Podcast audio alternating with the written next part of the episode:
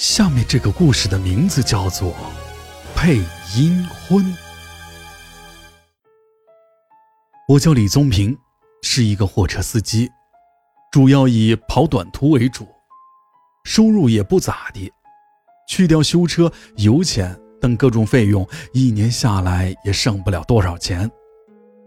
只有个破车，没有房，谈了两次女朋友，最后也黄了。三十好几了，还是光棍一条。嗨，好像有点扯远了。我要说的是我的一次诡异经历。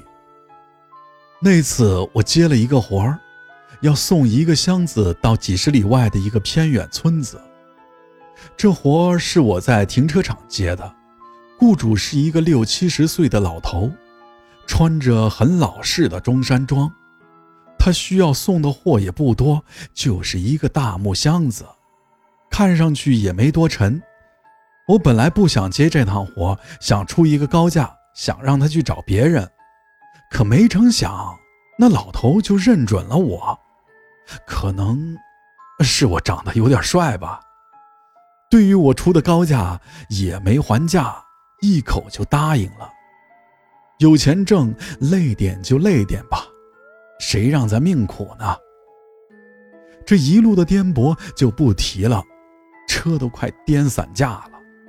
等我进了村子，才发现这村子比我听说的还破，路上连个人都没有，死气沉沉的。我放慢了车速，这好不容易看到一个村民，就打听一下到朱家怎么走。那位大爷不太热情，可还是帮忙指路。我按照那大爷指的路找到了住在村委旁边的老朱家，敲了敲门，出来了一个老头。看他那意思，知道我是来给他们家送货的。因为箱子挺大，我就帮着搬进了屋里。那位朱大爷倒是挺客气的，让我喝口水歇会儿再走。我也确实有些渴了，也没客气。就接过了朱老头的水，和他拉了几句家常。这朱老头说呀，他们一家三口人一起生活，而且女儿马上要出嫁了。我听说他要嫁女儿了，就给他道了个喜。可朱老头却面露古怪的表情，说什么也给我道喜了，把我弄糊涂了。我正要问个明白，这突然就觉得头脑一懵，眼睛发花，水杯也脱了手，扑通一声栽倒在了地上。等我醒来的时候，已经被绑到了凳子上。我晃了晃脑袋，让自己变得清醒。等我看清了，就发现前面有三个人，朱老头。还有一个老太婆，应该就是他说的老伴儿。坐在梳妆台前，还有一个女人，应该是他女儿了。他们听见我醒了，好像很高兴，竟然开口叫我姑爷。我这个气呀，心说你们想姑爷也想疯了吧？竟然还给我下药，把我绑了起来。可我怎么呼喊挣扎，他们也不理我。当老太太把她所谓的女儿转过身来的时候，这吓了我一激灵。那根本就不是人，而是一个纸人，还穿了一件新娘的大红嫁衣，画着红脸蛋儿。我知道自己这是遇到神经病了，看着那诡异的纸人。我只想尽快的脱身离开，可绳子绑得很是结实，根本挣脱不了。这朱老头把我和那个纸糊的女人一块放到了一口棺材里，跟一个纸人躺在了一起，让我浑身的汗毛都立了起来，又害怕又恶心。这朱老头却显得很是开心。搬来了棺材盖子，也不顾我的苦苦哀求和呼叫，直接把棺材盖子盖了起来。在密闭的黑暗空间里，让我感到了极度的恐惧。我手脚被捆绑着，动弹不得。我只能用头去顶、去撞棺材盖子，可那根本无济于事。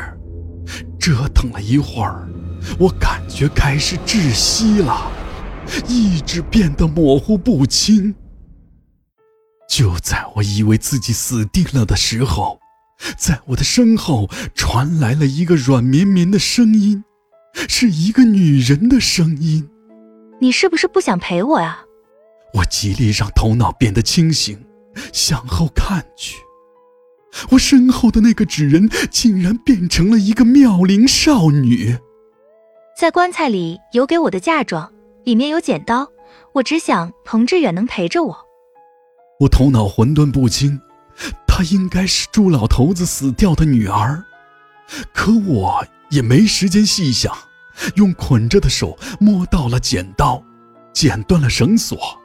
我使出了周身的力气，用力把棺材盖推到了一边。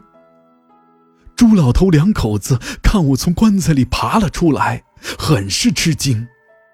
我原本打算把他们也绑起来，可看他们一把年纪了，让我这么一下已经瘫软在了椅子上，也就放弃了那个念头。